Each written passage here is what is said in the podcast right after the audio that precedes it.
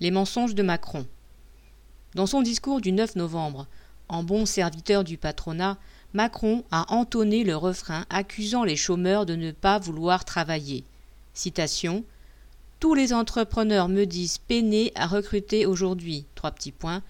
Pôle emploi passera en revue les centaines de milliers d'offres d'emploi sans réponse. Les demandeurs d'emploi qui ne démontreront pas leur recherche active verront leurs allocations suspendues. Cette déclaration est truffée de mensonges.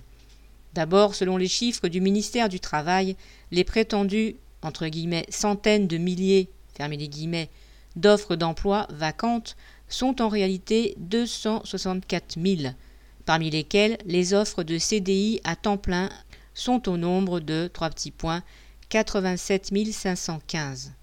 Une goutte d'eau dans l'océan des millions de travailleurs sans emploi. Si ces offres ne sont pas pourvues, la faute en est aux bas salaires et aux mauvaises conditions de travail imposées par les patrons que Macron se garde bien de dénoncer. Enfin, les contrôles sur les chômeurs et les suspensions d'allocations ne sont pas une nouveauté. Ils existent depuis 2015 et servent surtout à faire baisser artificiellement les chiffres du chômage en radiant des chômeurs au moindre prétexte. Ainsi, en 2019, Pôle emploi a effectué 400 000 contrôles, dont 15% ont débouché sur une radiation temporaire, principalement au motif d'une absence à un rendez-vous avec un conseiller moins de 1% des radiations sont dues au refus de deux offres d'emploi dites raisonnables. La seule nouveauté sera donc la multiplication de ces contrôles fixés à 50 000 supplémentaires en six mois, effectués à effectif constant par les 600 agents de Pôle emploi dédiés à cette tâche.